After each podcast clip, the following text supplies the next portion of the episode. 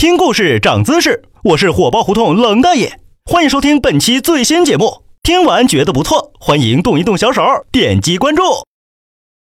上次胡同妈妈圈中迷信指纹识别机这事儿还没销声匿迹呢，被某神秘教育机构声称是从岛国引进的世界上最最先进的血型教育广告传单，又在胡同里咣咣的满天飞了。妈妈们这回倒是长了个心眼儿，没再轻举妄动，而是第一时间把传单送到了冷大爷手里。呃，看来这新的一年，冷大爷肩上的担子是更重了。其实所谓的来自岛国这种根据血型育儿的新理念，早就不是什么新鲜话题了。日本人对于血型决定性格的认定，已经到了相当迷信的程度，有很多幼儿园甚至会将入园小孩通过血型来进行划分，而成年人相亲找工作的时候被问到血型，那更是家常便饭。据说曾经在北京奥运会上获得冠军的日本垒球队，也是根据每位队员的血型来制定训练方案的。最最夸张的是，日本前任首相麻生太郎似乎也认为血型非常重要，竞选时就曾在官方网站上公布自己是 A 型血。在日本，如果你是 A 型血，那你会被大多数人认为很靠谱。而麻生太郎那位倒霉的竞争对手是 B 型，显然这血型成了麻生太郎不折不扣的一个加分项。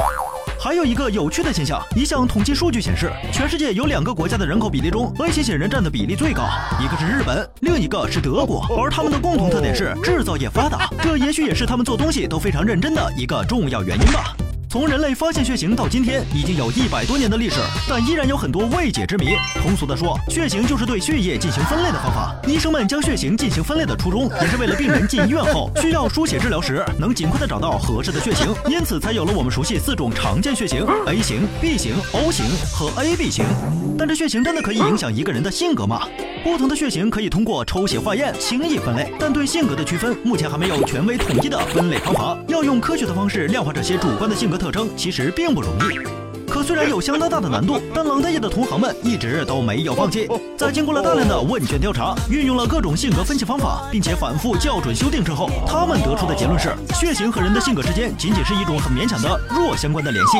而一个人性格的形成是受到他所处的环境、接受的教育以及成长的经历等等多种因素共同作用的结果。即便是血型几乎完全相同到你中有我，我中有你的同卵双胞胎，他们后天形成的性格相似性至多也不会超过百分之五十。虽然这种起源于日本、蔓延至全球的血型性格说几乎无处不在，但也并不是所有人都认同血型就一定可以决定一个人的性格。就正如《血型君》里每期结尾都说的那句话一样，这个动画并非是要通过血型来给人定性，就像是再难吃的菜也必有其可取之处。同样的道理，各血型的缺点中也都隐藏着美好的地方。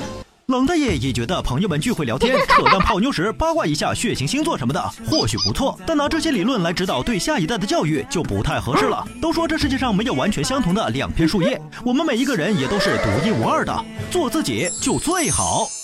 想了解我的私生活，请关注微信公众号“火爆胡同”。